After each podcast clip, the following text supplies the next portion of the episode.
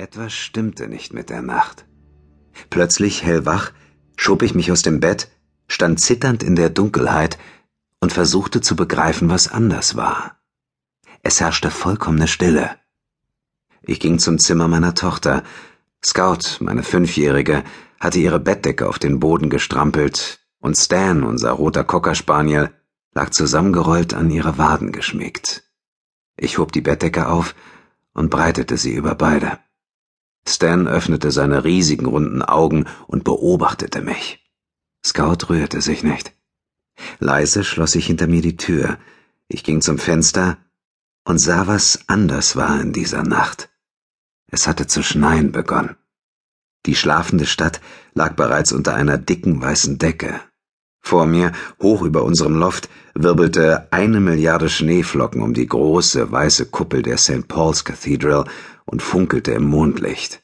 Ein wunderschönes Schauspiel. Ich blickte auf die Uhr und lächelte. Ein Uhr morgens am 26. Dezember. London hatte komplett weiße Weihnachten um etwa 60 Minuten verpasst. Ich wandte mich von dem Fenster ab, blieb wie angewurzelt stehen und drehte den Kopf erneut in Richtung Fenster. Es war nicht der Schneefall gewesen, der mich aus dem Schlaf gerissen hatte. Direkt unter mir lag der große Londoner Fleischmarkt von Smithfield. Er hätte verwaist sein sollen, aber unmittelbar vor dem Haupteingang stand ein schwarzer Ford Transit. Wolken aus Dieselabgasen dampften hinter ihm hoch, der Motor lief. Ich beobachtete den Kastenwagen und hoffte, er würde weiterfahren, aber das tat er nicht. Die Hecktüren wurden von innen geöffnet und ein Mann sprang heraus. Er war dick eingepackt wegen der Kälte und eine Skimaske verdeckte sein Gesicht. Ein zweiter Mann stieg aus, dessen Gesicht ebenfalls hinter einer Skimaske verborgen war, und ich konnte nicht sagen, ob sie ihn vor der Kälte oder vor der Identifizierung schützen sollte. Die dunklen Gestalten zerrten etwas aus dem Laderaum. Sie mussten beide anpacken, um das Frachtstück zu bewegen. Langsam wuchteten sie es aus dem Kastenwagen. Weißes Fleisch, von roten Streifen überzogen, die Rippen klar zu erkennen. Eine Rinderhälfte. Sie legten sie vor dem Fleischmarkt auf den verschneiten Gehweg. Nein, das war keine Rinderhälfte. Das war ein Mann, nackt, halbtot. Aber er lebte noch. Ich sah, wie er den Mund öffnete und schloss, während sie ihn aufhoben und in die Poultry Avenue trugen, eine der drei schmalen Straßen, die den Fleischmarkt durchschneiden. In Windeseile zog ich mir Jeans, Schuhe und Lederjacke an und war schon halb die Treppe hinunter, als ich stehen blieb. Ich rannte die Stufen wieder hoch und schloss die Wohnungstür dreimal ab. Dann hetzte ich zur Straße hinab. Der Schnee fiel dichter. Ich nahm mein Handy heraus und rief CCC an, Central Communications Command, auch Metcall genannt, die größte Einsatzleitstelle des Metropolitan Police Service, der Londoner Polizei. Den Blick nahm ich dabei nicht von dem schwarzen Transit auf der anderen Seite der Charterhouse Street. Der Motor lief noch, aber niemand saß am Steuer.